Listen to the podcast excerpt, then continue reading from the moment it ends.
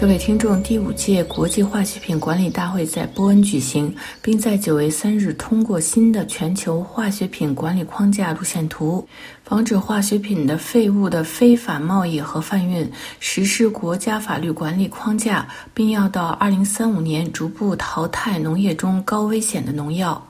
联合国环境署在一份新闻稿中指出，通过的新的全球化学品管理框架路线图设定了二十八个目标，为各国处理化学品从生产到废物的管理提供建议。联合国环境署呼吁防止化学品和废物的非法贸易和贩运，实施国家法律框架，以及到二零三五年淘汰农药中的高危险化学农药。该国际组织呼吁使用更安全、更环保的化学品代替，并对工业、农业和卫生等部门的化学品进行负责任的管理，提高这些有风险的化学品产品使用的透明性和数据的获取，以便进行相关的研究。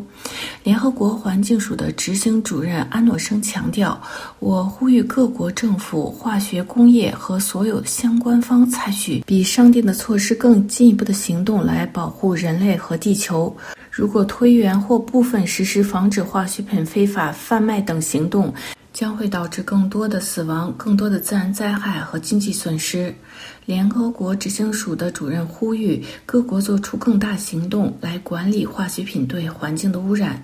法国对联合国的这份新的化学品框架公约表示欢迎，这将使我们能够朝着一个没有化学品和废物造成损失的地球前进，而实现安全、健康、可持续发展的未来。法国生态转型部长贝须表示，这项波恩协议、巴黎气候协议和生物多样性蒙特利尔协议一起完善了国际社会为结束气候破坏、生态多样性丧失和污染三重危机而做出的。承诺。由联合国环境规划署组织、德国政府主办的第五届国际化学品管理大会，在九月二十五日于波恩世界会议中心开幕。这次由各国国家代表、企业和非政府组织代表参加的国际会议，推出了新的全球化学品框架。在本次会议召开之际，三十多名人权专家发表了联合声明，呼吁第五届国际化学品管理大会有望成为。开展化学品和废物国际合作的转折点，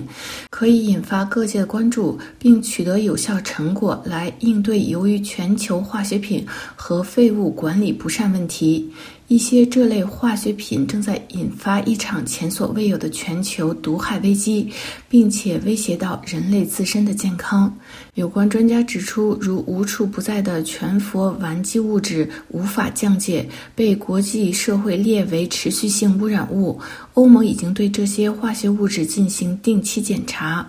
接触这些危险化学品和废物会导致人类不孕、疾病、神经和其他的残疾，也让接受这些化学品的弱势环境中的人们的基本人权遭到了掠夺。